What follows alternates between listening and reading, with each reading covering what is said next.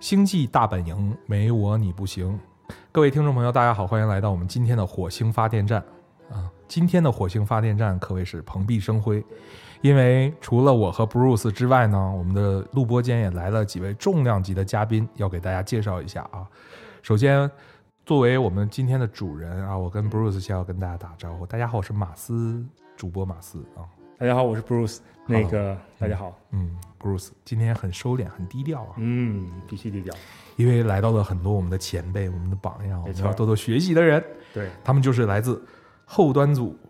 邪事儿的神棍局的朋友们，掌声欢迎！来做一下自我介绍，从老王开始。这个在边上听半天了啊，实在是受不了马老师这个商业互捧啊， 彩虹屁，他不平常不是这样的。呃，各位火星发电站的朋友们，大家好，我是后端组的安徒生。 我跟你说，我第一次这个麦克风里传出这么好听的声音啊，这无时无刻商业互捧王老师。哦，好，秋儿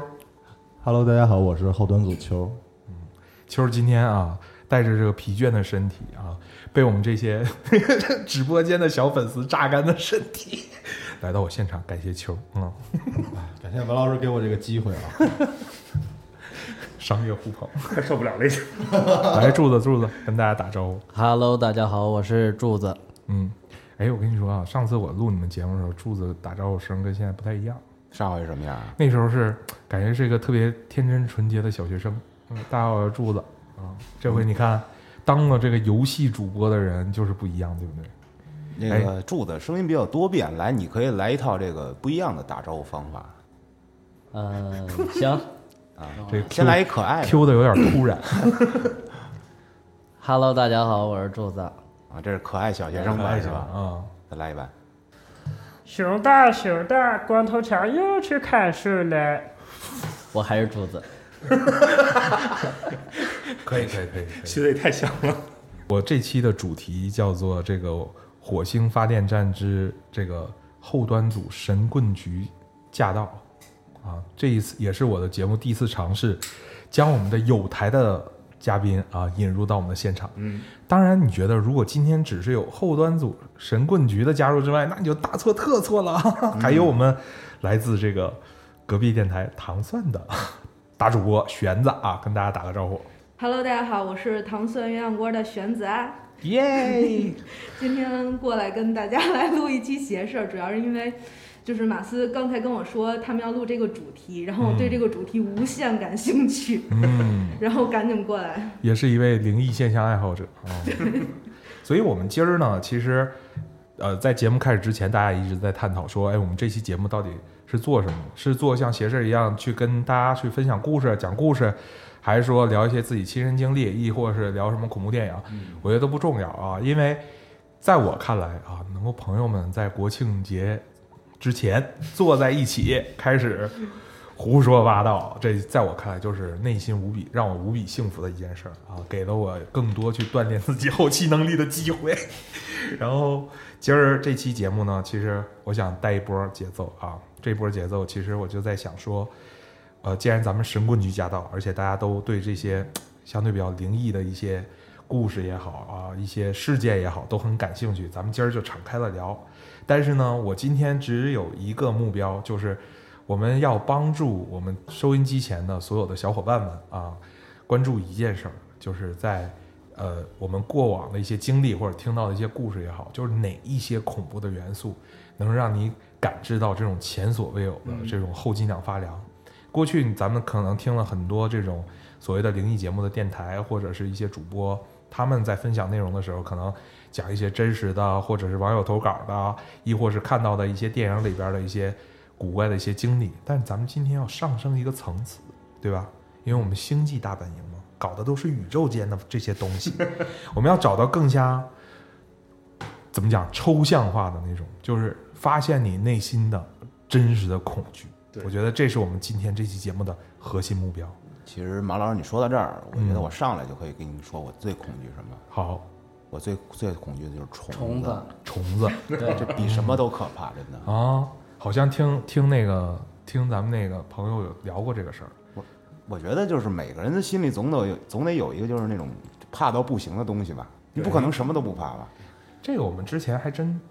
就是在一些职业场合还真有过这样的一个交流，就大家通常来到一个陌生环境或者一群人第一次聚在一起，其实咱们这些组合就是今儿今儿第一次坐在一起嘛，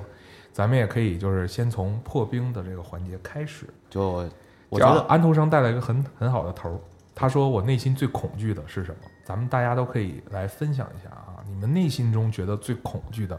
是什么？哎，我也来打个样儿啊。安徒生说他最怕是虫子，我呢比他更具象一点，我也怕虫子。我之前他们让我分享的时候，我也很怕虫子，但我更具具体一点。我说我怕那些所有腿儿的个数超过六个的虫哦子，包括六个。雇佣的我也怕，这没腿儿的也受不哎，了。我跟你说，我就不怕雇佣的，不行，我受不了。这个东西可能遗传，因为我妈妈就特别怕腿儿多的。那大家你想一想啊，从蟑螂开始，这是六哎条腿，蚂蚱我都怕，蛐蛐儿，嗯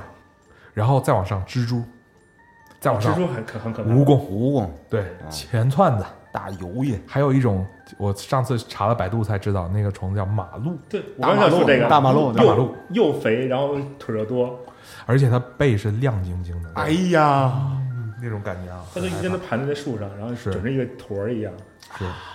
秋儿，你最怕什么？我特别怕的就是昆虫，然后是因为它有好多个关节儿那种，嗯它每一个关节儿，而且那个密度很大，嗯让我觉得就是看着我心里有点难受，有点密恐的感觉。嗯，然后还有就是两栖生物，比如说比如说鱼，嗯我不敢碰鱼，鱼啊，鱼怎么会算是两栖生物呢？青蛙，对啊青蛙应该青算蛙是是寄生物但就是青蛙鱼不和算鱼啊，鱼和两栖生物嘛，啊，鱼和和冷血动物吧，鳄鱼所以爬行动物你也怕吧？蛇呃，就是反正这种冷血动物我都我都不喜欢。啊冷血动物不喜欢啊，，蜥蜴蜥蜴都不还挺喜可欢。爱。那鱼要是熟了，熟了好吃， 就是我自己，这是一个厨厨师的自我修养，对，但我从来不杀鱼，明白？嗯，因为它特别恐怖，因为你给它拍晕了之后，你再拿刀对它进行下一步分解的时候，它会动抽搐对，嗯啊，它的神经会反射，然后杀吓什到么你。东西活杀它都抽搐。对啊， 感觉我们还可以跨一个案内人。哎呦，柱子呢？我倒是不，我倒是不怕你们这些虫子什么的啊，我怕的是鬼，哦，怕对鬼，我怕这些就是终于把这超自个哎字眼然儿的，终于把这字眼儿给抛出来了啊，掏出 来了啊，因为超自然的。对嗯平时没事儿老安就突然给我来一下子，就嘿那一下子，我可没有啊你没有吗？嗯，是没有，有可能不是那个人，就不是老安干的。你要吓死它呀！ 琢磨琢磨，人家柱柱的胆儿可小了。 OK，嗯哦，我以为你说老杨给你来一下子那种一下子，没关系啊，柱子，今天你就是我们节目的效果担当了。 接下来，我我跟你最说，我特别喜欢跟这个胆儿小的人一起聊一些他们害怕的话题。就是跟我聊虫子，我就最害怕。是吧？没关系啊，今儿我们来一期 mix 的话题 啊，挑战挑战一下主播的控场能力。Bruce，你最怕什么我是怕那些长花花绿绿的虫子。哎呀，啊？五彩斑斓的，对，然后就比如说那个，在在就是在北京能看到那些蜘蛛倒还好 OK 就小个儿那个。是，我曾经因为有工作原因，经常去贵州出差，嗯然后呢，他们那边的虫子嗯，比如说像天牛，嗯，他们都不是一般的天牛，那叫我我们看到那个都是黑色的，不是？对，上面带它白花儿的那种，对，它是长了一条黄一条绿那种，就长得长得稀里哗啦的， 稀里哗啦，啊就明显的告告诉你，老子有毒，离我远哎点儿。明白了，就是看起来有一种泼墨感的那种，对是吧？对，我现在好像很少看天牛了。那天在我们家楼下那个正厅里边发现一只被踩瘪的天牛，我还兴奋老半天。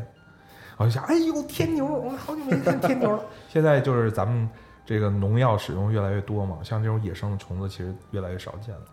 但是那个南方那边的蟑螂啊，就巨大个儿，对，嗯一南方的拳虫头子都大，特别大个 儿，对然后还会飞，我去，就是之前有个有一个那个抖音的一个那个红人嘛，他就说那个啊，对我们南方是骑着蟑螂飞去上班，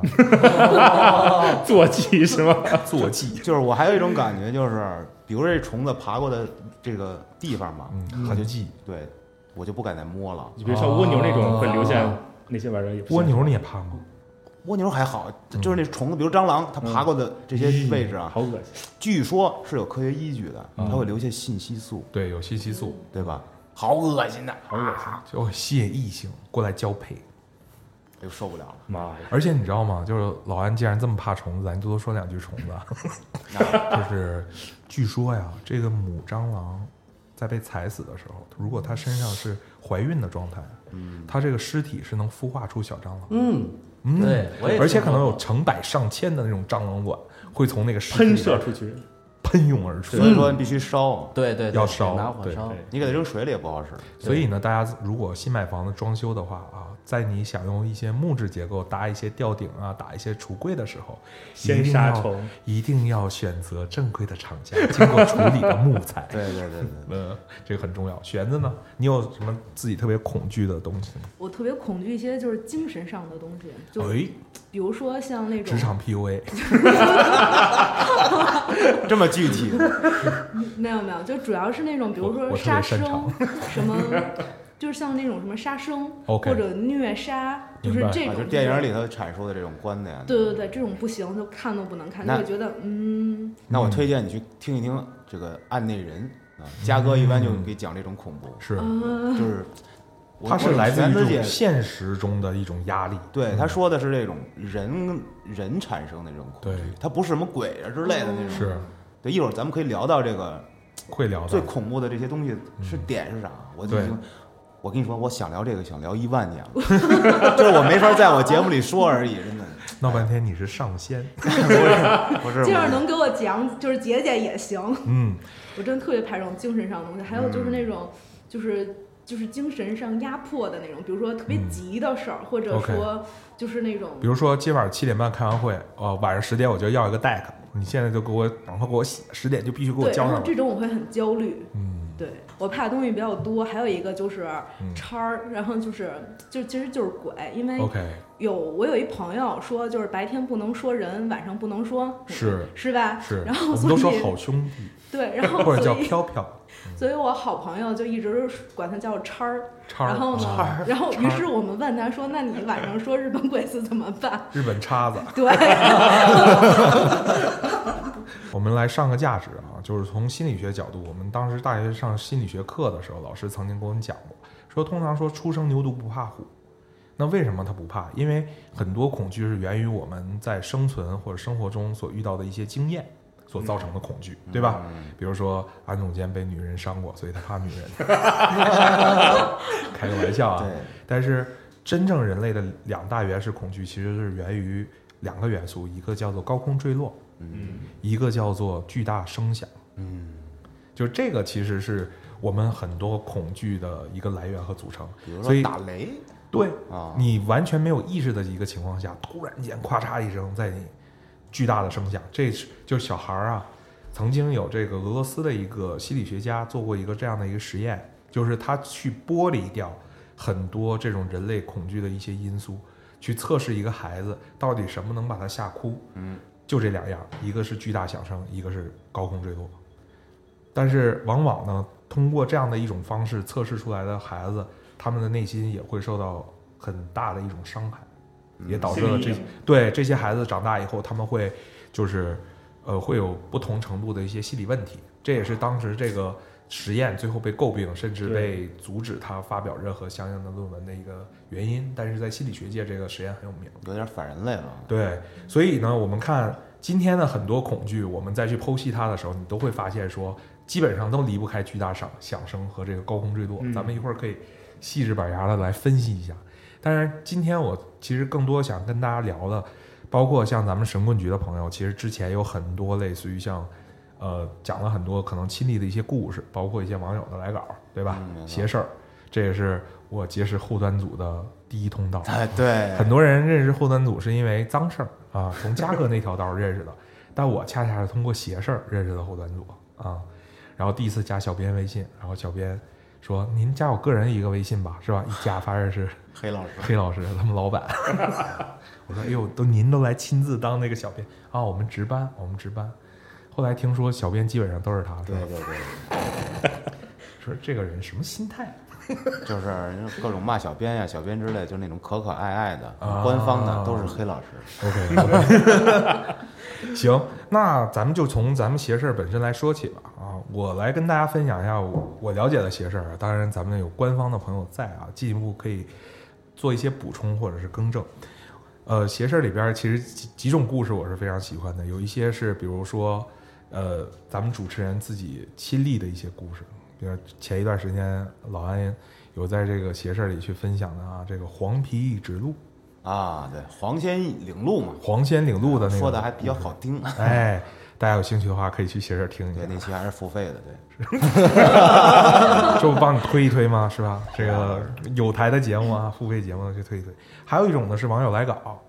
这个可能也是老安最近比较辛苦在做的一件事儿啊。对从这个万儿八千的这个稿件里边去挑出那一个精品啊、真的是，基本上耗费了他全部的查克拉， 然后还要自己去录， 录完了还要自己去编，嗯，非常辛苦，是吧？那还有一类呢，就是有些时候也会有一些有台的朋友们去做客，是吧？比如说之前有一个很著名的这个战神马斯，是吧？马老师对对对就对，曾经做过过这个邪事儿的电台对对对啊，那期 金宝街彭于晏过来的真的吗？啊，是啊，你我不现知在有道吗？我跟你说，我现在有很多外号啊，金宝街彭于晏、张震、张震赛张震。赛张震因为我家住顺义张震，哦 然后有个演员叫张震啊，张震赛张震就是我你。会打八一拳？这个名儿是谁？给我起的呢啊？是北院张雨绮给我起的， 都是我好朋友啊，我们都先用张艺艺名啊。是切那个章鱼腿儿的章鱼腿。没有，其实就是我我们一个特别要好的一个朋友，然后我给他起外号，我说你特像张雨哦绮，哦，那我是叫石北原景山张彭琪于晏啊，对你你你你还能用彭于晏吗？啊，彭于晏不都给我了吗？那华丽我彭于谢晏霆锋行吗？谢霆锋，谢霆锋没有你帅啊，陈冠希吧，骂你酷爱呃是摄影。骂你是赵本山呗，长得像赵本山。 OK，那我们继续聊哈，就是说，呃，今儿其实我特想抛一个话题，咱们一起去聊一聊，就是不论你是讲恐怖故事，还是咱们看恐怖电影，这里边儿就这个恐怖到达一个什么样的状态，或者在一个什么样的点上，呃，会让你觉得恐怖。那我举个例子哈，就是我之前就曾经总结过，为什么我看很多日本的恐怖片，我会特别有感觉，是因为我觉得它有很多中间的那些好兄弟，还有那些灵异的能量，它是不会让你看见的，嗯，即便看见，可能也就是，呃，怎么讲，冰山一角，管中窥豹那种一闪而过那种。对对。对，然后我是觉得，嗯，我后来就总结过，我为什么不爱看美国那种大量的血浆式的恐怖片。嗯，因为我觉得那种恐怖片一旦这个恐怖的形象、这个客体具象体化化，，对啊，就不恐怖了。对。但是呢，还有一种就是国产有一些恐怖片真的是在卖弄玄虚。当然，咱说那个自从咱解放以后不能成精嘛，啊当然最后结论先不管它。但是如果有一些心理恐怖，它做的过于玄乎。就你感知不到它那个具体的一个形象的时候，你也觉得不太恐怖。所以对像不，比如说那个，呃，女巫布莱尔那个系列嗯嗯伪纪录片的那那一系列，你会对发现说很多具象的东西它从头到尾都不存在，有时候也不能太吓到我，所以这个度很难去拿捏。你们觉得呢？嗯，我是觉得就是当这个事儿突然让你觉得邪门儿，嗯就是这个点的时候，我是觉得是最恐怖的。明白但是就是当这个后面这个事儿就慢慢揭开，就不是恐怖了。是对，就是这里面其实还有一个例子，哎就是小时候我大约上小学三四年级的时候，嗯中午大家不是在学校都看电视嘛，是然后有一天呢，学校就放鬼片儿， 你形象也够猛的，这什么学校啊？宣传一 下。就是一个一个很牛逼 的学校，然后然后它牛逼的点是在于第一天没放完，是然后然后你晚上就就是中午就放就是放到一半儿，然后大家就下午上课，然后晚上就回家了嘛，对然后呢就是得让孩孩子回家琢磨去， ，OK 然后等到第二天，然后会放就是下半段儿。哦，然后呢，就是再去解密，就是明白前就是前一天发生的一些事儿，嗯所以前一天是真的是特别吓人，就包括晚上 回家，明白。呃，你要真说就是看就是这种恐怖片儿，我最最难受的恐怖片儿是有两部，一部叫《山村老师》，好，一部叫呃咒怨。对啊，咒咒怨是真的吓人。呃，山村老师那个片子是我在大学的时候，我之前我们也聊过这个事儿。大学的时候，那时候星爷跟我们一块儿，我们宿舍里边儿有个人弄了个 DVD 在那儿放，十三个大老爷们儿啊，嗯，住在一个就是坐坐在一个那个寝室，我们寝室是靠边儿，所以比较大一点儿。大家都坐好了以后，然后一边看呢，就我认为他们也很害怕，但是男生就不愿意承认自己害怕这件事儿，他们也插科打诨的把这看下来了。但那个片儿，我一开始是当一，我一开始是以为是个农村题材的，科教片儿是吗？就是嗯，一个很有正能量的那种，就是比如说一个年轻人，他去山村当了一个老师呃支教啊支教，对，对，然后带着贫困的孩子一起改变他们的命运啊。嗯，后来发现不是那个诗，老师的命运改他们变了。对啊，我问说什么片儿，说山村老师，然后我说啊，为什么要看这种就是特别枯燥的题材的片子？ 然后他们他们说啊，尸体的尸，那没有，他们一开始没跟我说，他说不是啊，是恐怖片。我说哦，那有可能怕大山村老师大案要案那种的，就是大案要案纪实那种。啊，你也是够能想象的呀。想象力太丰富了。那次给我吓到的是，我看完了那个片子，嗯，我我去那个水房，我们那水房是有面整面墙是个镜子，哎呦，我全程洗脸的时候不敢抬头， 我就你怕镜子我就有怕人两件事儿，一个事儿呢是我一抬头发现后边站个人，还有一件事就是我一抬头那脸不是我自己的，那你不怕你，你不怕你抬头的时候那镜子里做的跟你动作不一样呢？哎，这个我们先秋儿这个说的特别好，他就是我天然的托儿。我之后一会儿就跟你们分享一个小故事，嗯就跟你说的这个有关系啊、住了吗？就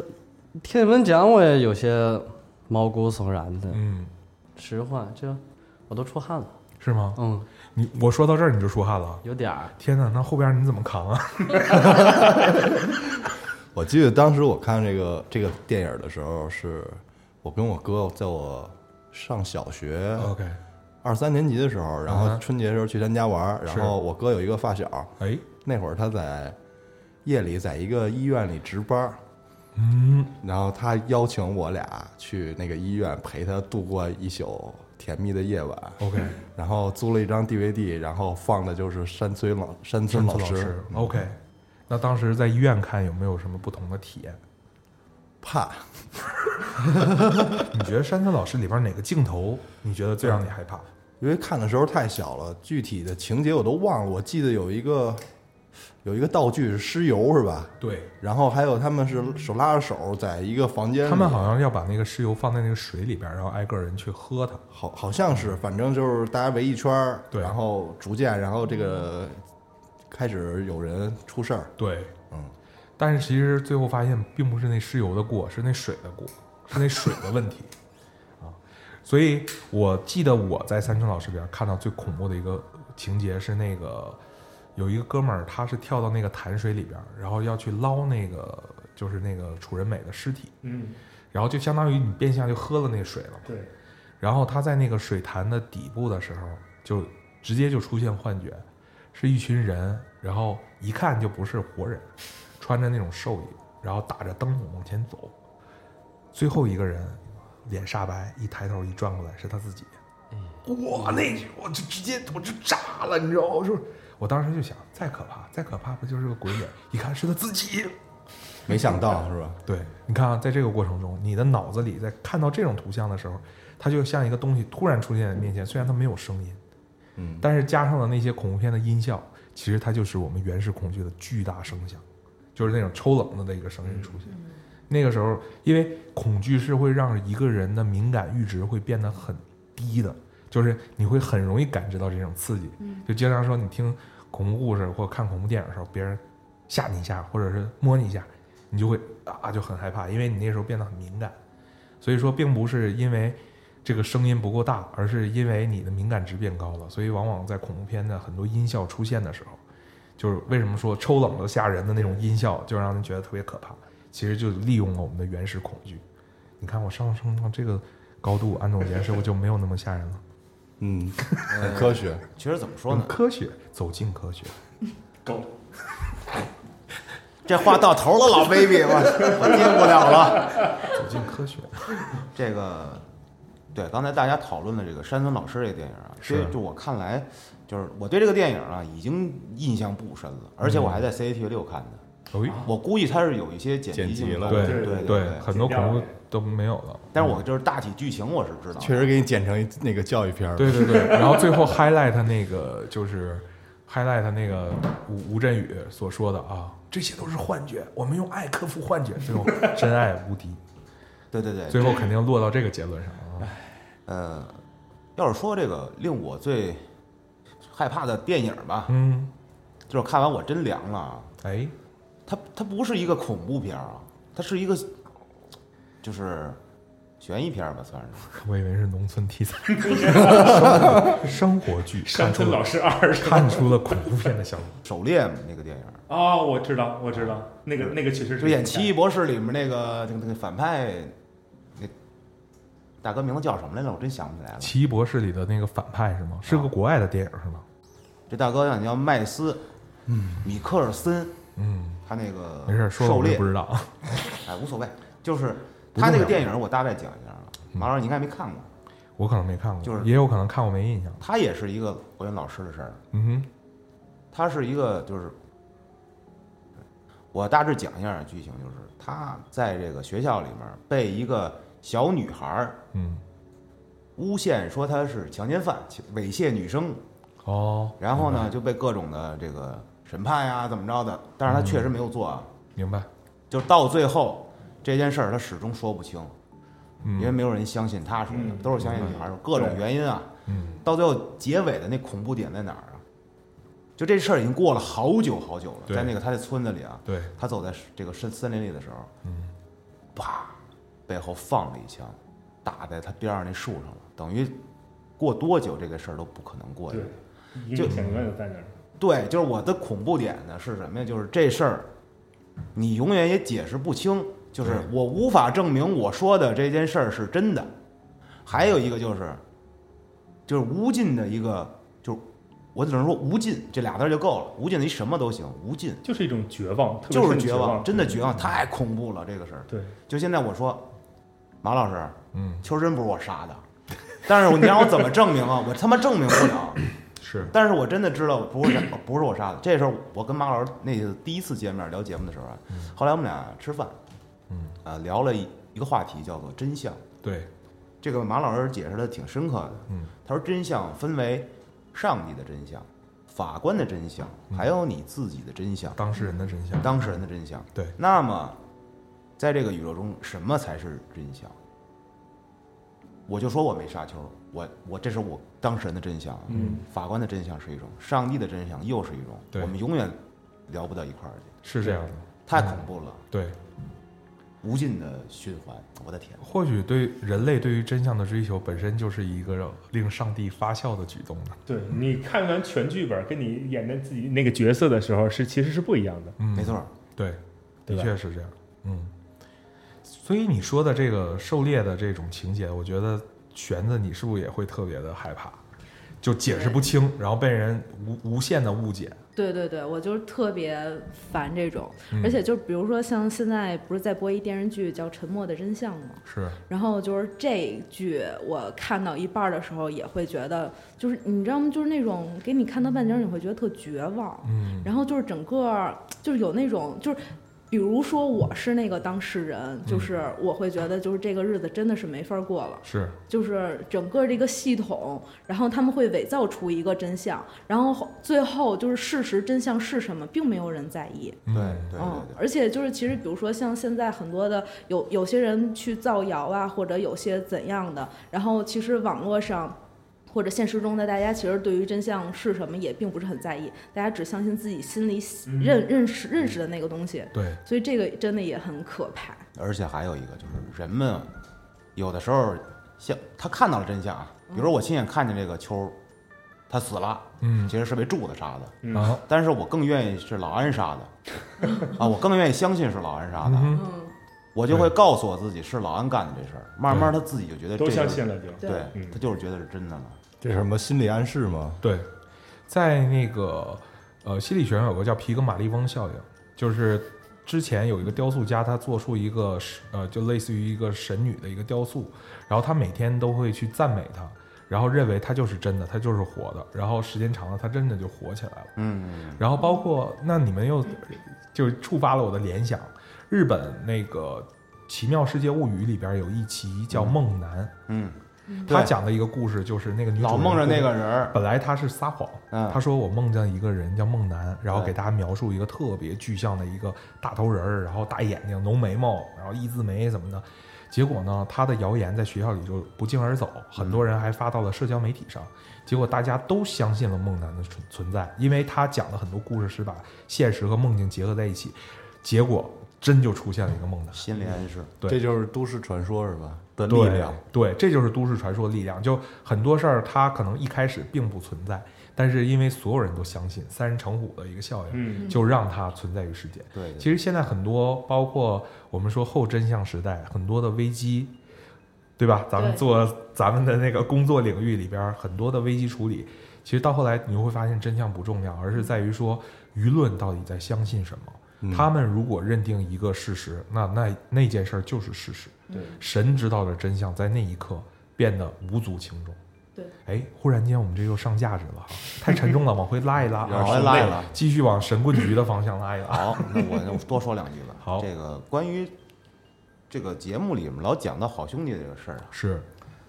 其实我跟黑老师其实把这事儿分析的特别贴地气儿， 嗯，我想跟大家分享分享。，好嘞，就是好兄弟是啥？嗯是是鬼吧？是吧？对，那他生前不是也是人吗？对，没错，是嗯吧？那他就知道你人怕什么，我该怎么吓你。对，你说多讨厌？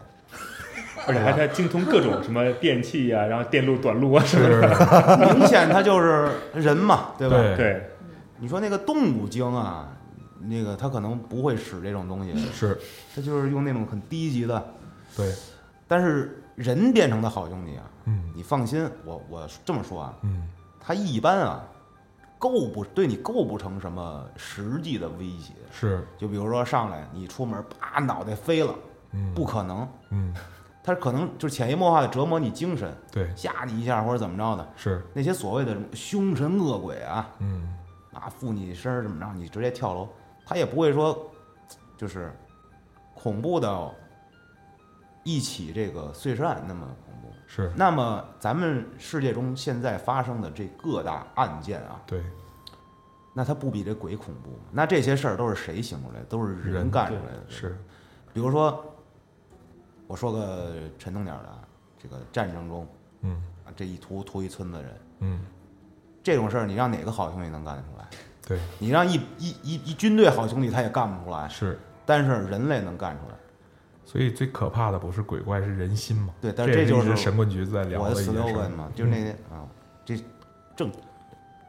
正确的、完整的是这样，就是嗯，最可怖的从来都不是鬼神，而是人心。那个就是韵味出来了。就是我怎么想出来这句话呢？我也告诉大家啊，哎，我说白了，我就是讲一讲这个灵异的节目邪事儿。那我怎么把这个节目上升到一个高度呢？我就装逼呗，上价值上价值我只能这么 说了。那我不能说今天晚上嗯你一定会被我吓死 的，那种对吧？这纯搞笑节目。还还有一句话叫“怕鬼的不怕人，怕人的不怕鬼哎，有道理。”。我这个就是细品啊。我就是属于怕人的那种，所以我说实在的，不是很那个害怕灵异这一块嗯，啊。这我不知道说得特各有位道理对，。我不知道各位都是属于 哪种。你是玄子，你说我我其实觉得就是那个好朋友这个事儿啊，就朋是友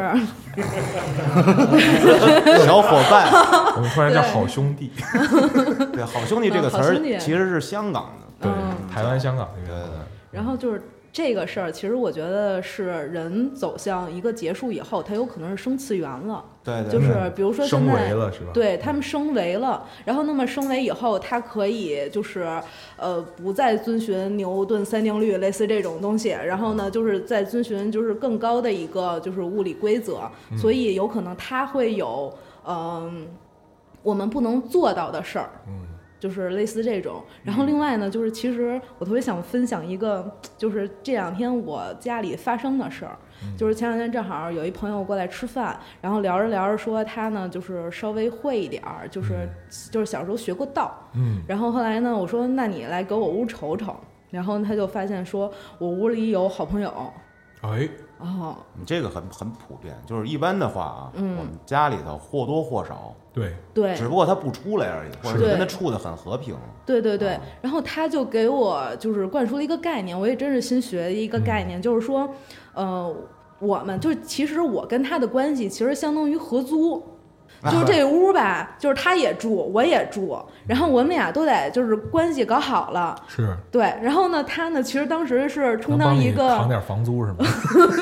这倒哎，这倒真是哈，我得跟他合计合计。可以，然后就是他那天呢，我朋友过来就是跟我就是大概翻译了一下，就是人家对我生活中有什么不满啊之类的这种。就是嗯会跟他交流一下是吧？对对对，然后大致可能就是比如说什么，呃，对我家的一个布局，然后哎他就是推荐了一下风水上，风风水水上，对。哎，然后还有呢，就是比如说我之前很喜欢在家里就是焚香啊，然后或者点一些香薰啊，类似这种，他喜欢吗？他不喜欢。我还以为他会很喜 欢没有，人家说赶紧把这事儿给戒了。哦。嗯，类似就是这种，就是生活上的东西。其实好像真的，我们必须得彼此去适应，就是彼此存在这个事儿。嗯，然后呢，并且和和谐相处。这就是为什么我现在这个出差住宾馆的时候，我都嗯，进去先敲门，对，敲完门了以后呢，哎，表示打扰了哈，嗯借住一宿或几宿，然后先径直走到这个马桶的位置，先冲水，嗯，然后冲了水以后呢，进屋。那以前现以现在不行了啊，以前的时候呢，如果是那种就是可以吸烟的房间，点一根烟，啊，就是表示表示敬鬼神而远之。是对对然后，但我之前的的确确啊，在这个出差的时候有住过一个就是把角的那种房间，嗯，就它不是它不是严格意义上的那个尾尾尾房，严格意义尾房是一个通透的大走廊，嗯，最顶端的那个屋子，对，它不是啊，人家做的很巧妙，它是一个环形的楼， 我见过那个，我见过那个。哎，但是呢，它会有拐角，就是明确的方向上，它会有个拐角的那个房间，我就恰恰住在那个拐角的房间。嗯，然后其实一切也都是按照规矩来的，但是那一夜我真的没有休息好。有也有也有一种心理暗示存在，是，或然多后或少。去了以后呢，就感觉整个房间给我的这种体验特别的压抑，就我总觉得有一股气压在我身上。嗯，对。就那一次，我就是整个就休息的特别不好，然后到第二天，呃，跟客户去开会啊，各方面的就特别，就整个人就处在一个非常低迷的这么一个状态之中。嗯，然后好在我就住了一晚，然后第二天就是在我一直在那个床上躺着，我想睡的时候就感觉那个脑子里会有个高频的声波，我只要一想睡觉就会有滋儿那个声音进来，就我只要一想睡觉滋儿那个声音就会进来，我嗯一直睁着眼睛看到天亮。我的个天！妈呀我我要是你，我早出去了，真的。就是我因为没有什么根据，啊我是觉得就是说，可能也也是因为我并不是那种体质，就是可能不会看到一些具象的东西，但我是觉得多少那个能量可能会对我有嗯感一觉些到这一定是的。有一些影响，所以那一晚上我就整个一个压抑感特别的强烈，然后一直看着看着，就是我也我就拉帘儿，我还不敢都拉上，你知道吧？还漏个缝儿，然后一直要看到那个天光亮起来，然后我就觉得哇，这一晚总算是过过了去。了。但我真的就是没怎么睡觉，嗯天，就闭上眼睛就有那个高频的声音就会进到我的脑子里。人家可能跟你沟通呢。真有事儿要跟你聊聊。就太忙了， 真是太忙，我挣点钱也不容易。 哎，对，还有一事儿就是，嗯、有人说，就很多人不是都是爱带一些防身的东西嘛，就是比哎如说护身符啊是什么的。然后之前就也有朋友说，就是建议，就是也也不是说建议不带吧，嗯反正就是有这么一概念，就是说你嗯，比如说就是冥冥之中哈，然后呢，大家所有人都是普通人，嗯然后那么可能在好朋友的眼睛里，就是你就是暗的，嗯就是看不瞅不着你。哎，但是比如说你身上带这么一个护气，嗯，然后能量呢在这儿，对，它有能量在这儿，它就看你是亮的对，或者说它起码看见这个护气了。这不就好比你走在人群里边儿，然后穿着铠甲，身上都带刺儿，对吧？对，本来人家跟你没什么关系，呱呱呱，可劲儿扎人家。哎呦，你扎完了以后，人能乐意吗？对是吧对对？你要是像我这种个人修养比较好的，顶多念两句 SB，是吧？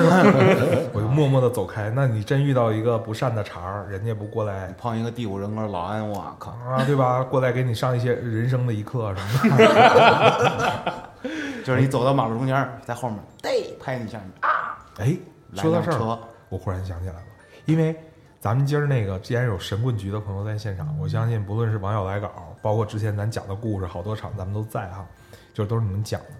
就是有没有你们觉得在过去分跟大家分享过的这些故事或者讲过的故事，让你们觉得倒挺吸一吓口人凉气，啊的？对对，这个嗯其实，呃，我刚才想了一想啊，嗯，我有个小想法，不知道可不可以啊？那随便，这嗯个，我们想都可以，嗯我想让嗯大家听过这个邪事儿的嗯朋友们来说一说，你们嗯，对哪个故事是最印象深刻的？然后我来、最后我来说一说，我作为这个主持人、制作人，我是对哪个看咱们一样不一样啊啊？我是这么想的，坐在对面的两位默默的低下了头。尴尬，手机尴尬啊，他们可能没有太多接触过、嗯呃斜视咱们这栏目，但是我接触过呀，对吧？对，然后对面儿虽然说那个秋儿和柱子，咱们都算是斜视神盾局嗯的，但很多的时候主讲之前还是你和那个东川儿在讲，对他们更多是，所以我觉得我们仨是不是可以多分享分享，可以可以是吧？都可以，我觉得这样。先从柱子开始，因为什么呢？我一直认为柱子对于恐惧这件事儿，他的这个点比较敏低，它的阈敏感阈值特别的宽广， 所以柱子，你觉得就是你听过的，呃，过去这个邪事儿里边的这些故事，哪个让你觉得特别的不寒而栗？这个我真得好好想一想。我觉得，害怕的太多了。我觉得这对，就每次在录节目的时候讲着讲着，我就确实是有一些，我也不知道为什么，是不是下断片儿了？也不是断片儿，就每一个节目，哎，我都是肯定会认真在听，嗯但是呢，每次一听完了，我就那叫选择性失忆，哎，我就不嗯选择记性了，失聪，你知道吗？我就就只要每次一讲，嗯，我就就确实就挺害怕的，我也不知道为什么，我也不知道我小时候也没受过什么刺激，嗯啊，脑子不大正常，然后哎呦有，哎，但不是在节目上的，是，我想起来了，我嗯我在我很小的时候啊，我姐带着一帮朋友来我们家，哎，他们看那个鬼片儿。嗯，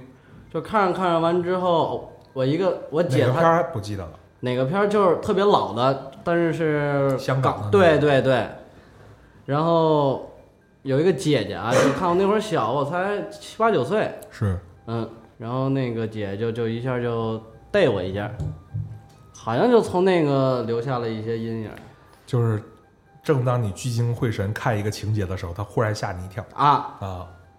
就给我吓着了。哟，到后来呢，就反正我就不喜欢接触就是这些东西，我来呢就来。那你是怎么加入神哎神棍局的呢？对，我来为了练胆儿 啊，哎，嗯，我对就自不己有想。要求，为人什么生有目标对？嗯为什么我要练胆儿呢？就是你说哪天带一个姑娘回去，你说啊要抹不开面儿，我在是这看个片儿，看个鬼片儿嘛，看啥片儿？看看爱看，情动作 片 啊那自己看也行，OK，啊。嗯。对，差不多就是这样。我还以为说哪天拉一个姑娘去他们家，然后结果看到那姑娘前男友的鬼 魂。哎呦我天，马老师这脑洞我是的在，妈呀！找替身可以啊安排。天哪，哎，好，秋呢？我是对哪种我我觉得是我分类型的，哎，呃，对哪个故事的记忆都不是特别特别的深刻，嗯但是哎说我觉明你得没好好听节目。因为节目太多了，我的是天，吧还有嫌节目多的，然后呢，然后我觉得哪种类型就是一个是带反转的，然后一个就是其实是人为的这哦种类型的，是非常的恐怖。贴合 slogan 的。对，我忽然发现啊，就是老安和秋儿，你们好像都挺怕这种就是人心作祟这件事儿。对，嗯就是，嗯，我觉得这其实是有一定的心理上的一个原因的，嗯因为在你你俩给我的一个印象就是，当然柱子咱们接触可能相对稍微少了一点儿啊，嗯不太对了解，但是秋儿和老安给我一个感觉，他们就是很时尚。很单纯的这么一个状态，嗯，而且他们过去的一些故事，有些是直播，包括咱们线下也会去聊、去分享。就是他们，我我认为你们经历的就是很多情形，或者说你们内心是保持在一个非常简单和一个单纯的一个状态，所以肯定不免被一些奸佞之人 套路过，对不对？对，有所以可能说很很多时候，呃，你们就包括秋儿说为什么害怕反转，因为我说，呃，单纯的人其实跟人交往的时候，他是比较一一个一个波段的这样的一个接触，嗯他不会说特别的复杂。但是你真遇到那种很复杂、很喜欢套路、喜欢 PUA 的那种社会人，你真的是招架不住。对，对，所以我觉得这个其实在我看来，不仅仅是一个美德，更是一个祝福。真的，不要遇到这种人是吧？嗯对，就是我是觉得你宁可别伤，别别就是宁可受点伤害，嗯，但是呢，就是仍然保持一颗初心，这个状态其实是很容易获得更多快乐的这么一个状态。说的好像我自己很复杂一样。对，就是我觉得你看节目里嗯，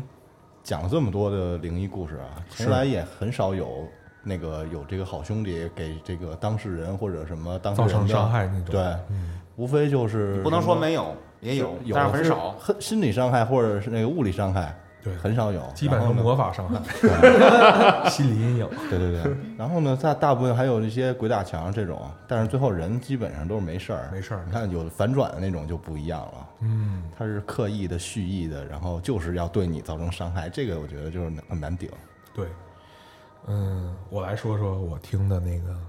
邪事儿里边儿我比较害怕的几个，嗯，跳绳算一个。啊，东川讲那一期，对，就是玄子可能没听过，我大概复述一下，就是俩哥们儿在楼下聊天儿，在车里，在车里边儿抽着烟聊着天儿。这时候他在停在他们家小区楼下，就眼看着他前面可能是一块儿那个草坪，嗯，眼看着啊从后视镜瞄到啊一个女的穿一身白裙子，就是两个不正常的男女，不正常男女，这女就是他们俩在，他们两个没有在互相运动啊，他们一起运动，这个运多人运动，哎，多人运动， 这运动是什么呢？这女的相当于做跳绳的动作，从车后边一直跳到前面的草坪那个似的，紧跟她后边是一男的，像穿着一个圆口布鞋蹭地，蹭蹭蹭蹭那种声音，然后往前去，他俩运动，然后紧接着就是那那一波反转，就相当于接下来的剧情是那两个人迎面朝这个车做这个跳绳状又回来了。回来， 就那期节目我真的听了太有画面了。嗯，东川那期讲的确实挺好的。呃，讲的特别到位，我当时我的一身鸡皮疙瘩，噌一下我就冒起来了，嗯，而且我有画面，你知道吗？一开始他们说啊跳绳那个，我还特意我听到那期是跳绳之后一期，然后听完以后我还和跳绳是不是那个搞笑的那还个，就挺俏跳皮是九吧嗯十九九十九九十九，然后一过去叭给推进一百一百一百，是不是那个搞笑的？结果发现不是啊，这段位极高的一个故事，我当时听完以后。整个人我都精神了，我本来是听节目哄 睡的， 结果那期你也是够精神的，就是我他们其他有有一些节目的话，我认为可能别人听也听不过，但至于我来说就哄睡了，就听听听我就睡着了。马老师 level 高， 然后结果那跳绳那一开始我听，嗯，后视镜，就是后视镜这故事，Kim 也跟我分享过一个，嗯，在台湾，他们有一个朋友骑那种小木兰的小轻骑，啊，骑到一个隧道里的时候，然后他就总觉得呢，他腰上好像有什么东西环着他呢，你知道吧？然后就很下意识的用余光瞟了一下那后视镜，带着一个，里边有一张脸。我操！柱子，你应该庆幸此刻你在玩手机， 没听到，你这你幸运的。当时 Kim 是晚上傍晚五六点钟，一个冬天跟我们讲的。我天哪，旁边那小丫头噌一下就窜起来了。 因为我们那有一个小姑娘特别喜欢，就是平时聊天抽烟的时候蹲在地上，有的时候累了还坐坐在那马路牙子上。我就跟她说：“我说你不要老离地这么近，啊，我说有一些不好的能量可能会找上 你。你这不就是故意吓唬人家 吗？你诚信的吧？他后来就不敢我找我抽烟聊天了。这个 Kim Kim 姐姐，我我觉得她真的见过哈，见过见过，这个嗯有我觉得有机会可以是吧？嗯，一定要，而且他的口音特别适合讲对对对对聊对，一聊，聊一聊。因为那个之前 Kim 他从呃台北过来的嗯嘛，台北人，然后他当时给我讲了好多，就像台北很著名的几个有一个辛亥隧道，嗯，对他那个时候，我记得说，经常有出租车司机就是开到那边儿的时候，就是，呃，就会跳表，嗯就就表就不太会不太正常，就有一些电子干扰。嗯然后有些时候，就比如说空驶的车路过那儿的时候，就总感觉车上会载一个人。我柱子这点啊，真的是我跟你说，我无处今天不在太有成就感了。 所以呢，为了这个更加有成就感一些呢，我就把这个故事就是援引到我之前听到的一个在北京发生过的一个 故事。我们直接做好穿心理准备，乱乱入故事进来了。弹幕护体。这事儿还跟石景山有关系，哎呀啊！因为那个当当时这是我听一个司机师傅给我讲的，但是他不是发生在他自己身上。我有一次从机机场回来的时候，然后坐了一个那个那时候还没有滴滴啊什么的这种专车，然后一个出租车司机他拉我，我说他要去哪儿？那时候我住蒲王峪那边，然后我就直接回蒲王峪出差回来。他就说：“哎呦，我跟你讲，就是就是有时候我就跟司机说，我说哎，你晚上会不会遇到那种就是什么不正经人啊？第就是那个就是什么人都能见，就不知道聊聊聊到那儿去了。他说：“哎呦，小伙子，我跟你说吧，就是现在我们这什么人没见过都不怕了啊。前两天呢遇到一个特奇葩的事儿，说也是他们同公司的一个哥们儿啊，拉了一个活儿，是从那个 T 三回石景山儿，哦，这活儿好活儿啊，嗯，对吧？一下小几百块钱。结果呢，他是他说，我说那好活儿啊，不是挺好的吗？他说，哎呦，别提了，他就遇上一个吧，也说不上来是什么事儿。哎，我就说愿闻其详啊，听来说来听听。他说呀、当时他在 T 三的时候，非常明显的感觉，因为他坐在车上排队嘛，对吧？来人开门上车，嗯，他肯确定上了两个人。这俩人一一路聊天儿，你知道吧？一听你说一个人俩人，你还听不出来吗？嗯，对吧？俩人在那聊天儿，聊聊聊呢，就到了那个万寿路的时候，哎，这其中有一个人就说：“那我到了，我先下。”那这很正常嘛，俩人一起搭个车，这个万寿路下，那个石景山下，对吧？上来说：“哎，司机往石景山开，到万寿路了，哎，我我下来，很正常嘛。”然后走啊，哎，拜拜拜拜，俩人打完招呼走了，哎，快开到石景山，往那边开了。哎，您具体在石景山什么地儿啊？对吧？那个具体在哪儿停啊？没人吱声。哦，这司机觉得不对劲儿，一看后视镜，再一回头，后边没有人，我操，哇，那刚才下了几个呀？就是他得往回倒啊，他他马上就把车停了，他开始往回倒。钱怎么办呀？这是一个逃票的一个故事是吧？哎，这个师傅第一个想法是跟柱子是一样的，你知道吧？就一开始他想法，哎呀，我怎么也遇到上了这坐霸王车来了，就是嗯，对吧？这拉俩人，这好几百块钱呢。对啊呀，这人呢，他他可能第一时间没往那儿想，嗯，但是呢，他跟这哥几个一讲，大家那么一盘算，啊，这里边就有一种可能性了啊，这脑洞就来了。第一种情况就是说，这人会口技，比如说他会腹语，赋予一个人模仿俩人，哎，一人模仿俩人，感觉就是俩人在对话和聊天。嗯，但是他们就说，如果是就是那司机自己讲啊，如果是遇到这种情况，我认高级高级，就是我遇到高手了，有见手艺世面了都哎见世面了啊、就是觉得说，哎，这俩人聊天一路这是聊下车，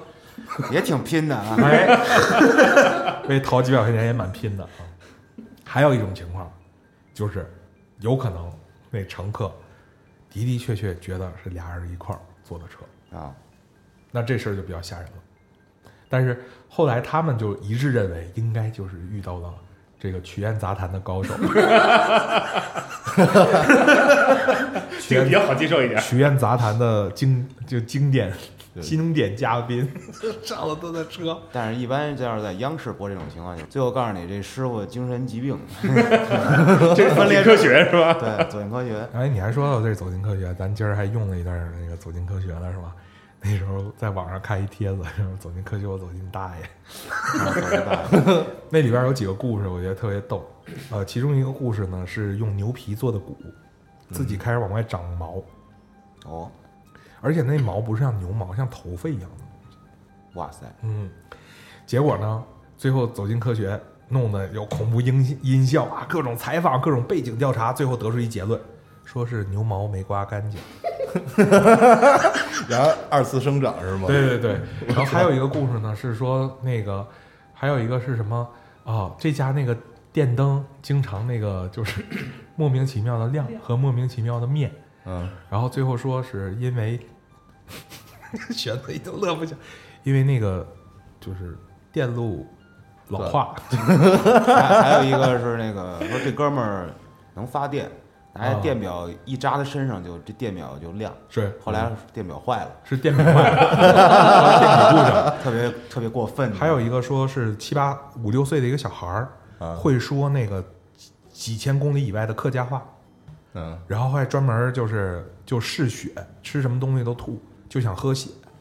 然后就是说一开始就怀疑什么什么什么祖坟上出了什么问题啊，最后花切是说孩子得出的结论是孩子。呃，为了博得那个长辈的注意啊，还讲到什么家长的教育方式以及孩子不孝顺等等这些。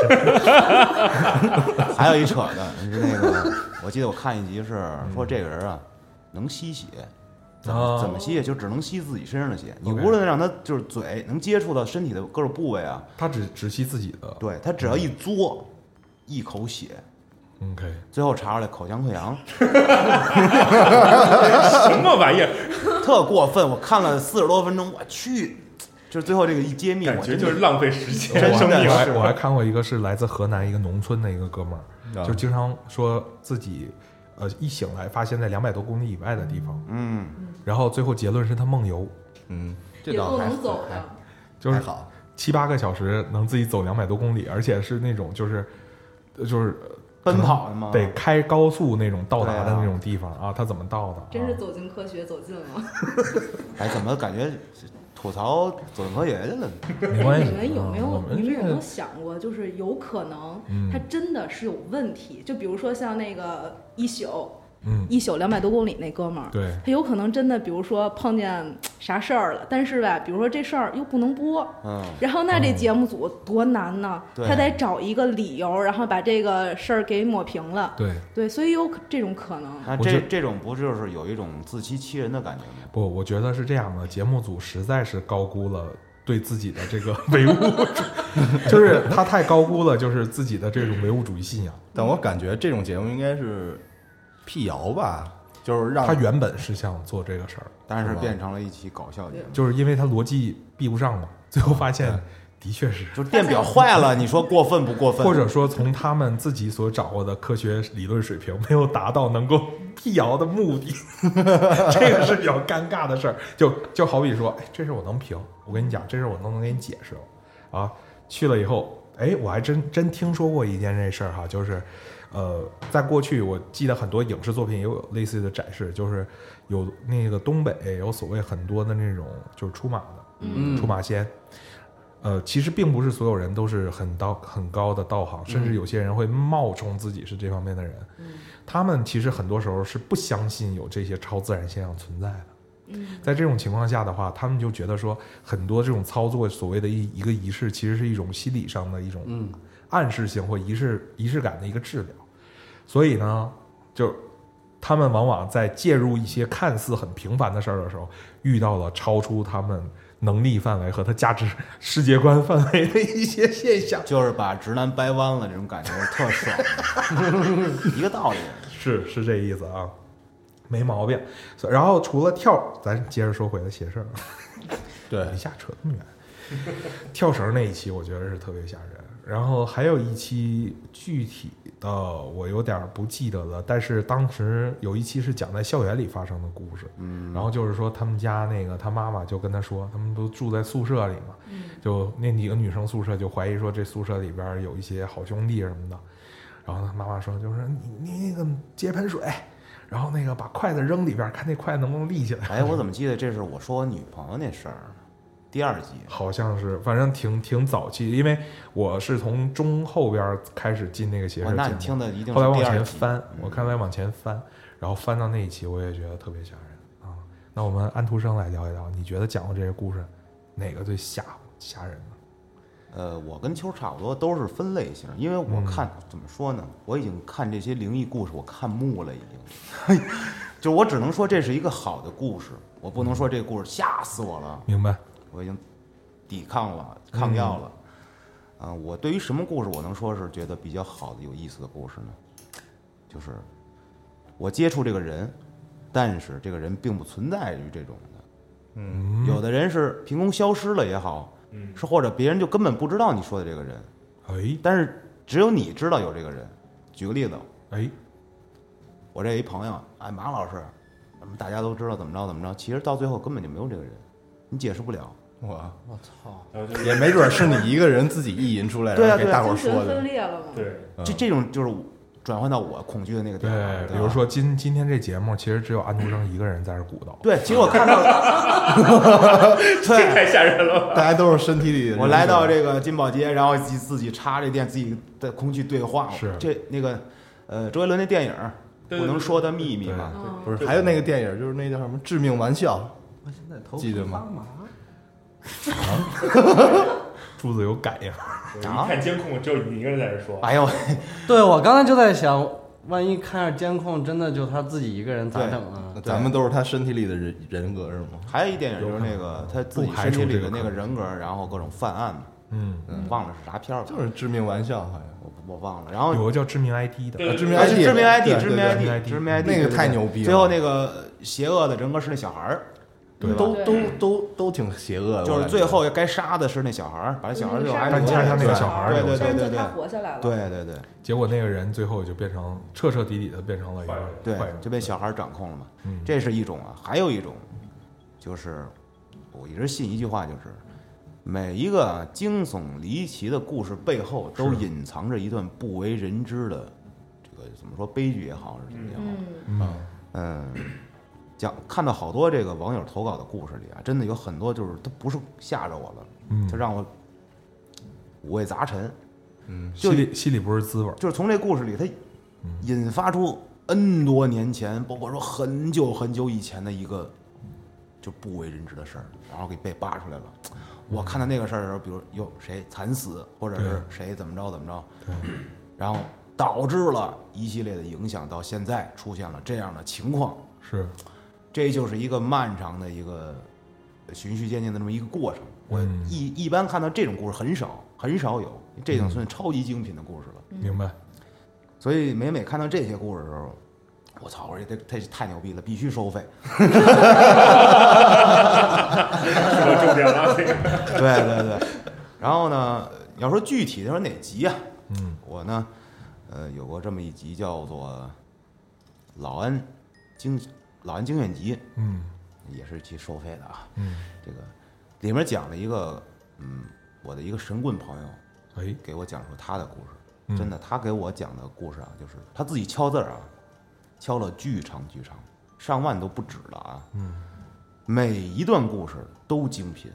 太难得了。嗯有一个真的吓着我了，细思极恐，就是，反正我就说这故事的结局吧。嗯，他们家丢一骨灰盒，就是坟被人动了，是到最后那骨灰盒出现在他媳妇儿的房里，他媳妇儿出现了一系列怪异举动，最后发现骨灰少了，而且他听到媳妇儿夜里磨牙，大家联想吧。哦，我操，啊，就是我大致讲一下这故事啊，很细啊，我的天，特有画面感，很恐怖的。嗯但是他就是属于这种，因为之前的一些 N 久以前的故事啊，是，这样的。嗯嗯，我说完了， 我们仍然沉浸在这样恐怖的氛围之下。啊那我们接接着来聊一聊，我觉得那个邪事儿还有一点吸引我的原因，我也跟大家去那个分享一下，就是呃，你们的节目永远不是一个人在一个恐怖的音效下去讲一些让人毛骨悚然的故事，嗯，而是有很多人坐在一起，就至少我觉得之前很多期是这样的，就是嗯通过这种聊天和有点类脱口秀的一个性质，嗯，讲到一个环节的时候，真很吓人的时候，通常秋儿和柱子会发哇啊出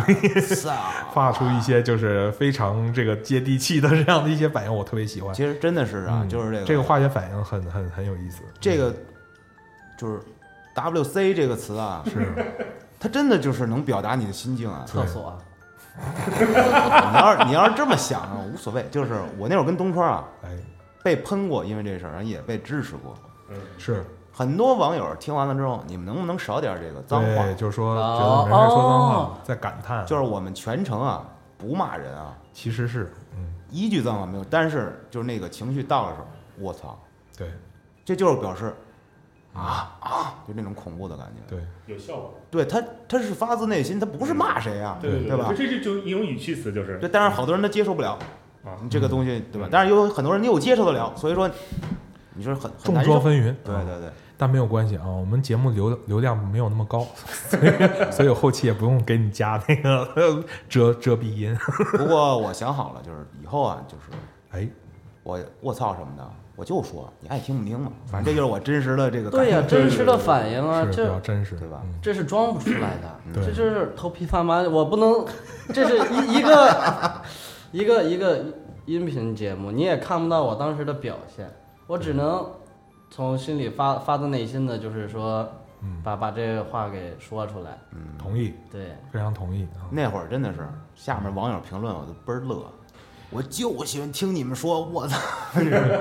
他们那个节目里边还有一个角色让我印象特别深刻啊，丁小姐。哎呦，那是嘉哥的坑啊！哎，这是嘉 哥哎的坑，这嘉就是属于我说的那种，这个人不存在，但是存不存在呢？不不确定。对，很恐怖。这个丁小姐呢，他们给起个外号，就是这个人，呃，嘉哥当啊丁年关根对，叫丁丁关根啊，这仨字儿是什叫么意思呢？盯着你、观察你、跟踪你。 嘉哥当年好像是处了一个女朋友，然后这个女朋友呢，她是完全没有自己的社交圈的，就是除查了无此人这种的，对查无此人，就是除了嘉哥本人知道她的存在，她身边似乎没有家人和朋友。就是嘉哥就是属于的我说的那种，他自己确实经历了那个女人，对，嗯但是身边没有任何一人见过，所以他无法证明他说的是真的。这个就是细思而极且恐。最后那女的彻底就消失了，无影无踪了。但是有有一有一集不是讲再见丁小姐吗？就是又见丁小姐，但是也没见到。也没见到对。就是你会发现，就是嘉哥后来他分享很多故事，首先是这个。 呃丁小姐就是经常会，比如说嘉哥在他们一起吃饭，跟同事一起吃饭喝酒，然后这时候就丁小姐会发短信问他说你在哪儿了？说哎我在哪儿哪儿哪儿跟朋友吃饭喝酒，你要不要过来？他说我不去了啊，你们喝吧，我累了，想要休息。然后就呃过了一段时间，可能晚上十点多的时候，然后就透过那个饭店的橱窗，哎，就发现那女的就站在外边盯着他。我靠，其实这不恐怖那啊，叫醒来呀！我我他不来，他不然后来。对，嗯，那我我来说一下，啊，接着后来就发生了一些事儿，就他们俩分手以后，然后说嘉哥后来发现，就是在很多在他们认识之前，嘉哥以以往的甚至是少年时代的照片里，都出现过这个女人的背影。天哪，我这个是特别吓人的。当时我听了，哎呦，我就后脊梁，我正开，我一般是开车的时候听他们节目，后来我妈就跟我说，那开车的时候别老听那节目危险危险。啊，就所是以这谈恋爱知根知底儿多 重要。这个我觉得今天各位捞着了。我说一个，我从来没跟节目里说，只是我跟嘉哥聊天聊过的，哎就是丁光根的事儿啊。哎，这个我估计说赚了到说了赚到，说了，黑老师得骂我。 本来要肯定是放节目里讲的，付费的，说了啊，无所谓。嗯，当时啊，嘉哥给我详细的描述了去那个女孩家的一系列的情况。哎，首先到那女孩家，这女孩的家里就不像是一个女孩家，啊，那种嗯，陈设呀、装修啊。是，然后这个女孩会做些什么事儿呢？打开这个音响也好，什么放这个古典音乐。嗯，这个时候嘉哥就很尴尬，在那坐着，你干嘛呢？没听过这么高雅的音乐。然后就起来就问你啥意思呢？哎，这个女孩这时候离近了嘉哥，我想请你跳支舞。捂住了嘉哥的嘴，嘘，静静的享受这种感觉，然后跟嘉哥在屋里跳舞。紧接着，这个女孩在没有任何情况的前提下，突然一下情绪就不一样了，自己搬着一个板凳儿，哎，对着墙面坐下，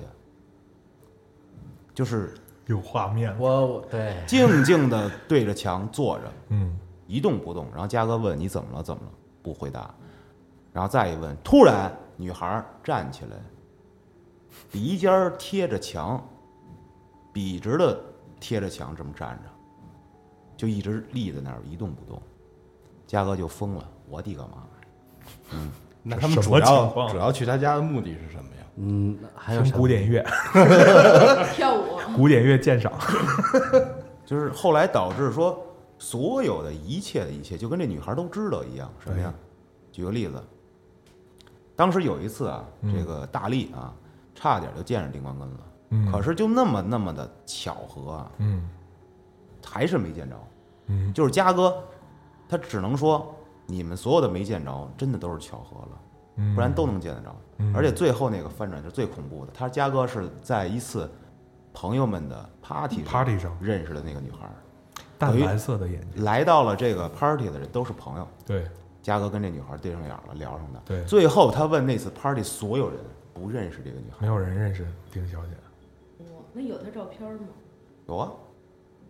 你见过吗？都烧掉了。啊，都烧掉了。嘉哥那在节目里说了，都对烧掉了，在结婚的时候嘛，不能留女孩照片，之是前之前跟他的。啊，这个这个我听你讲过。嗯然后我那还魂酒那期节目里也讲到，我的手机里出现了这个蓝眼睛的人，啊啊，那你还魂酒那个，其实那那一段是真的，就真实遇到的。其实那段是假的，哦，然后我很认真的哦，就是整个节目那期都是真的，就那明白段是假的，明白嗯就把它编成一个这个戏剧性的故事嘛，对吧？是。嗯，但是特想揭秘一件事儿啊，就是嘉哥所说的，在之前的照片里的的确确有疑似丁小姐的背影，这是真的，这是真的。这不是疑似，就就是嘛就是啊我但那个操时候他还不认识丁对丁小姐，那时候你想想，他们认识之前的照片啊，我的妈呀！就离谱，天哪对，这宝宝其实是一白娘子传奇，就是那个报报恩来了，对，哎但是又不能跟你结婚，万一怕法海来了，得最后哎走了，哎这，就这放起了米泰利卡那首当当当当当当当当，这我是怎么理解的？一开始啊我是这么理解的，就是这女孩呢，可能是研究人类的啊。当时嘉哥不是那个外城星管人吗？外星人，这女孩可能是呃，需要体验人类的各个职业的生活，要体验一下城管的生活，体验一下保安的生活，来回来去体验，就是把你们人类摸透，嗯对啊，研究你们人类。 唯独绕过了广告人的生活， 因为实在太苦了，他们也经历不住。这波吐槽无敌啊！我啊，嗯，有可能啊，就是我当时也在想，就是嘉哥包括讲这个故事到后来，让我越来越感觉丁小姐应该是个外星人，嗯就是一系列的不正常，然后你也解释不清。嗯，有可能她是从高维度空间来的嘛，对，嗯，可以横跨这个时间轴，嗯对直接出现在任何一个历史时刻里面。对，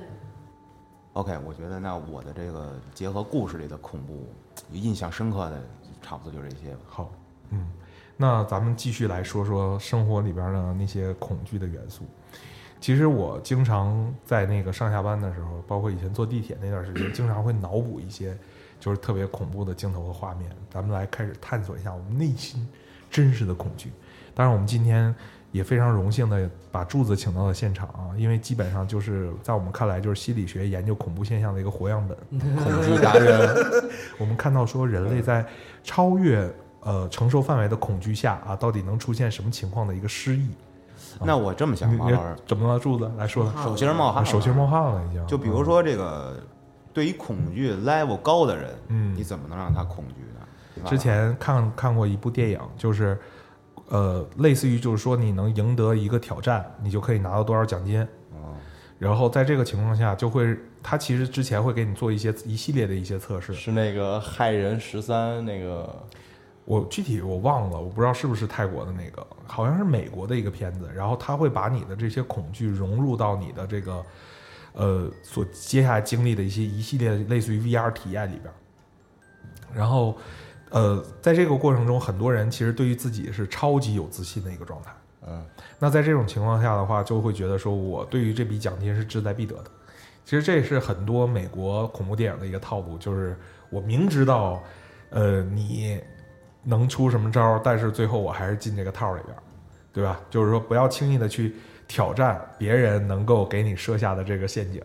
所以在这种片子里边儿，我就觉得人的很多原始的恐惧，比如说啊，假设说那个老安特别怕虫子，啊，他就会在你不经意的一个，还有就是他特别害怕人和人之间这种套路，还有这种 PUA，还有这种就是造成那种不信任感。所以呢，他可能就假设说，就给我我们现在就可以脑补啊，就是给安旭设定一个情节，他在这个 VR 体验里边，一开始就比如说是经历了爱情、甜蜜的爱情、一系列完美的爱情之后，突然有一天一开门回家啊，发现那个自己的另一半啊跟跟另一个男子 在床上进行一些运动，整个人崩塌了，对吧？然后，哎，可能要接下来发生一些案内人的故事。结果呢，突然之间，我操，这两这两个人啊，可能被他手刃的那一刹那间啊，从伤口里边蹦出无限的虫子，哇哇，这有点伊藤润二的感 觉，是吧？这个这个这种恐怖他是接受不了的，因为他是沉浸在一种很让自己无奈和这个痛苦的情绪下，然的后开始有这种恐怖的一个对，马老师说的这个其实就是体验的感觉，就是挖掘你真正内心恐惧的到底是什么。我推荐对大家看《黑镜》里有一集，嗯那集名字我可真忘了，第嗯几季啊？忘了，反正我说个剧情吧，故事梗概，故事梗概几句话说明白啊。嗯有一家游戏公司出了一款恐怖游戏，据说是号称全世界最恐怖的游戏，看过这个对吧？嗯看过真的，当时看完我怀疑世界了。潘什么什么那个？不是不是，我忘了叫什么了。这是一个日本的公司，对这个男主呢跟妈妈关系不好，对他来，呃，他认识了一个女主，是差点成女朋友，然后进入这个游戏公司，准备当体验者是啊。当他进入了这个实验室的时候啊嗯，一切流程非常正规啊，对，所有人都很友好啊。但这里边有一个很重要的梗，就是不要打开你的电子设备，因为它本身是一个电子精密的一个仪器，对，嗯就是电子设备可能会产生干扰。但是呢，他当时我记得是带着一个邪恶的目的，就相当于他想，想想去弄一下子去，哎，觉得这个是因为这游戏公司是数一数二了，就是对那种垄断系的大公司，他就觉得说，如果我把这东西发到社交媒体上，我可能就成为顶流了。对对对，嗯，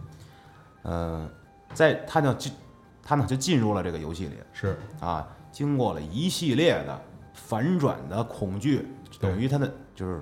游戏的恐怖逐渐提升，也就是越来越接近他恐怖的点了。嗯，到最后那一刻的反转，对，他醒了，行了，出来了，然后回家。又反转，又反转，反对转，你都不知道啊，他反转他多少次了。对，最后那一刻，其实实际上发生了什么呀？他在进入游戏的那半秒钟，直接就吓死了。对，两秒，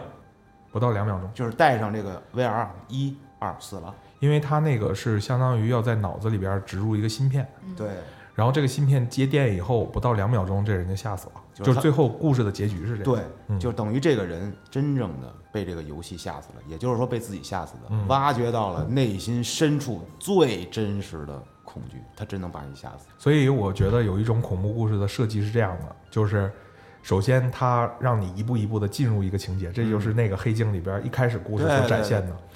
然后呢，在你就是观众和主人公都已经达到了一个非常高阈值的一个状态，就已经承受不住的时候，对，突然间把他给拔出来了，然后大家就觉得说，哎，这事儿就结了，结了之后他就回家，结果就在遭遇他母亲的这个面对面的时候，还有经历了啥？就是比如出现几个反派，一对个是游戏公司的老板是反派，对对还有他这个认识的女孩是反派，对就各种反派，就是背叛被背叛的一个感觉，但实际上都不是他最恐怖的。然后最恐怖的就是他最信任的，最后他发现原来他最能够依靠和信任的是家，就是他的母他亲。妈妈对，结果回去的时候，他妈妈表现出一种特别诡异的一个状态，就那一刻他被给吓死了。对对，对结接受果不了了，最后演就是出来那个镜头，就一下给他线赶快拔了。那老板和那个技术员都在。他下说一位，下一 What 位， happened？就 What happened？、就是他已经死了。嗯他说等是出现故障了吗？他说，结果那个故障是什么？是他自己偷开了手机，他对妈妈正好打一个电话进来，对因为电波干扰导致出现了这个异常，对，导致他直接被吓死了。然后这个黑镜看完了以后，我就觉得当当时我就，哎呀，啊，这个心就凉了，哇凉哇凉，就是有一种俩字儿形容了，叫做绝望。嗯就是很绝绝望嗯，所以恐怖片里的这个绝望啊，往往是给我们更更加深层次的一个冲击，远比恐恐惧本身更吓人对。嗯，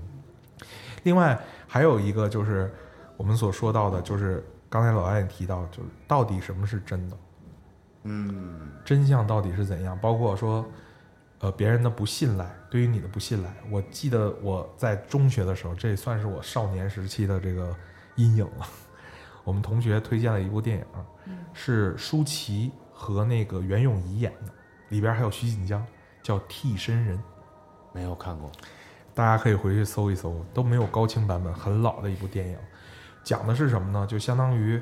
嗯，你能想象吗？当你有一天回到家的时候，你发现你在你家人、你朋友、你爱人的眼里边，你是一个陌生人。哦，这个故事讲的大概就是袁咏仪跟她，呃，老公还是男朋友，反正是吵架出现一些问题，然后他们家当时就是刚好，呃，来了一个邻居，是个女孩儿，是舒淇演的，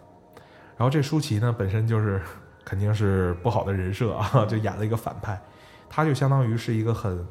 类似于像丁小姐那样的存在，啊，哎，那他其后来就证实说，他其实就是一个好兄弟，是来找替身的。然后他们这个过程呢，中间有一些可能，呃，在我国这个呃广电总局不能过审的一些情节之后呢，他们的角色就发生了对调。嗯，慢慢的呢，就是所有袁咏仪身边的人都把她当成了舒淇，嗯然后舒淇就逐渐替代她的位置，包括他们家的照片都变成了舒淇的样子。结果只有一个神父，他是知道这中间到底有什么猫腻儿，于是呢就一步他就相信女主啊。这个时候观众就会有代入感，就觉得说，哎呦，如果我是那女主，只有一个神父在绝信望任我，对吧？这就是我最后一根救命稻草。对对对，然后神父就告诉他说，必须在某一天、某月某日的那个十二点之前，就是你们要把那你要把那个人吸引到教堂，然后我这边让他进入我的法阵，然后我最后用十字架穿透他的心脏，就可以消灭他了，你就可以过上原有的生活。结果就在那一一系列打斗，就眼看那个时间就到了哈，就不论有什么意外吧，最后就导致那个 非常 critical 的那个 timing 就要到的时候，特别关键的时刻到的时候，是吧？然后神父咵一下下去之后，一看啊，神父把袁咏仪给刺死了，然后跟舒淇说太险了，然后差一点的话你就被他给完全替一身个了。反转，一个反转。然后舒淇说：“好的，谢谢你，神父。”他就正式的替代那个人，成为了他原来的那个角色。所以当时我看那故事就觉得特别的绝望，绝望，绝望。绝望。嗯呃，我记得香港恐怖片儿里头，嗯，张国荣那个《异度空间》啊，是当时我看着巨压抑、巨难受的。这里边没有任何鬼，都是精神上的，是导致了看的好像见鬼了一样。是，跟林嘉欣演的嘛，对，林嘉欣可好看 了。那会儿林嘉欣还演过一鬼片儿，怪怪物物，怪物嗯跟舒李心淇洁，李心洁不是李心是李心不是李心洁，洁林嘉欣，啊，林嘉欣。林嘉欣，嗯她那个那个片儿里也没有鬼啊，嗯她演的是一个那个疯婆子嘛，巨丑巨恐怖长的，嗯然后在那个管道里生活，然后是一个很悲惨的背景。其实后来扒出来，嗯就是我最恐怖的都是这种人嗯，经历了那么那的嘛。对我说这个事儿里有鬼，反而不恐怖了，是因为有人你看着很灵异，到最后其实都是人。那种扭曲啊，嗯才是真实的，因为咱们生活的是这个世界，那在这个世界发生的恐怖的事情才恐怖。就有可能他翻在你身边儿，那对个鬼那个你知道是假的，吧？嗯对对对，就你知道他是鬼，那不就是阿飘吗？那又怎样？对，对，那种但是人心太难测了，哎呀，时时刻刻就在你身边。所以说，呃，聊来聊去呢，我认为啊，就嗯是还是我说的那话，嗯，嗯，可能大家都觉得这鬼啊恐怖，因为我们都源于未知，对或者是你控制不了它。对，嗯其实想想啊，鬼嗯它就是人，嗯你恐怖的还是这个人。我嗯，觉得根儿应该是在这儿。是，嗯，其实有可能这些鬼故事都是用鬼借鬼喻人，嗯就可能对就是因为他没法说是谁，对，所以他用这个鬼的形象来把你同意。写出来。说白了，说白了，咱最早中国不就干这个聊吗？斋嗯钟灵啊，对对对对对对，聊斋，这整个《聊斋》太牛逼了，我特别喜欢《聊斋》，它就是骂人的一本书，，对， 骂社会的没书嗯错，，您仔细想想，蒲松龄先生最早在搜集故事的时候，他其实就是在一个路口铺个小凉席，嗯，放一盏茶，茶摊儿。然后很多人会来讲，你觉得那么 specify 全是鬼故事吗？不可能，一定是那些社会自己经历或听闻的一些社会见闻，最后把这些社会新闻改成了灵异新闻， 就形成了《聊斋志异》这样的一部作品，是吧？好，那我们今天其实聊到这儿，我觉得也是比较丰满了哈。那在这个双双节啊，双节同日的这样的一个节日里边儿，相信给大家这个七天乐也是带来一抹不一样的色彩。 那么最后呢，我想既然咱们安总监在这儿啊，我们安总监也是有自己的乐队的，嗯，就用我们那个安总监个人很喜欢的一个作品，但是并没有在他很多的核心的主流节目里面推过的一部作品，我个人非常喜爱的啊，心不头会是好那首歌 吧？来作为我们今天的一个节目的结尾，就是来自于安旭老师创作的啊那首《腐朽思维》，作为我们今天的结尾曲， OK 可以吗，老 OK 师？ OK，没问题。是马你只要喜马欢老师你喜欢，怎么着都行不。是什么意思啊？就是我觉得放那歌儿，就大家可能肯定就闭了。 哎，不会啊，这个我跟安旭聊过，他其实，嗯，我不知道啊，你到底经历了什么， 但是我个人非常喜欢你那部作品，你能不能跟我们大致也聊一聊这部作品创作的一个心路历程？空虚嘛，空虚，绝望嘛，空虚觉得绝嗯都没有什么可相信的，就无奈嘛，你都去死吧，再见了，毁毁灭掉吧，再见了。旋律编曲还是很喜欢的，而且他在里边唱腔那个叫什么风格？工业金属、呃，美式工 业吧，美式工业啊，跟大家一起来欣赏、来自安旭的这首《腐朽思维》。感谢大家的收听，再见。拜拜。